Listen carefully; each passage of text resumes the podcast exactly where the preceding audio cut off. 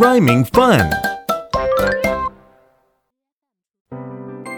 It's rhyme time. Now follow me. Okay. A unicorn is born A unicorn is born with only one horn. with only one horn.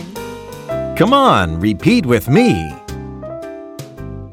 A unicorn is born with only one horn. Bravo! You are good chanters. Thanks a lot.